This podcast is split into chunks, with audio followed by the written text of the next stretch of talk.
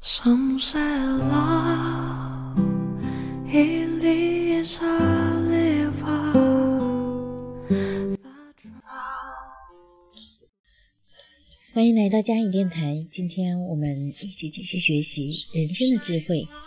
打算成就伟业，就不要迎合现实。谁要想得到同时代人的感激，就必须以同时代人的布置保持一致。但这样的话，任何伟大的东西就无从产生。谁要打算成就一番伟业，就必须把目光投向后世，坚定信念，为后代子孙完成自己的作品。那些除了具备人类这一种属性所普遍共有的素质以外，就再无其他的人，就是一个庸俗的人。具有闪亮和伟大素质的人，并不介意承认自己身上的缺点和不足，或者让别人看到这些东西。他们觉得自己已经偿还了因为这些缺陷而欠下的债务。他们甚至认为，他们其实为这些不足争了光，而不是这些缺陷真的会贬低了他们自己。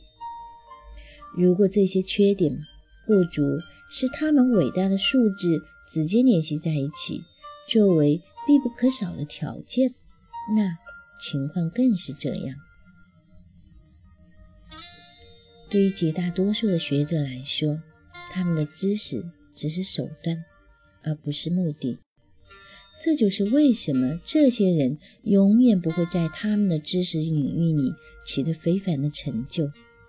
因为要有所建树的话，那他们所从事的知识或者学问就必须是他们的目的，而其他，而其他别的一切，甚至他们存在的本身，只是手段而已。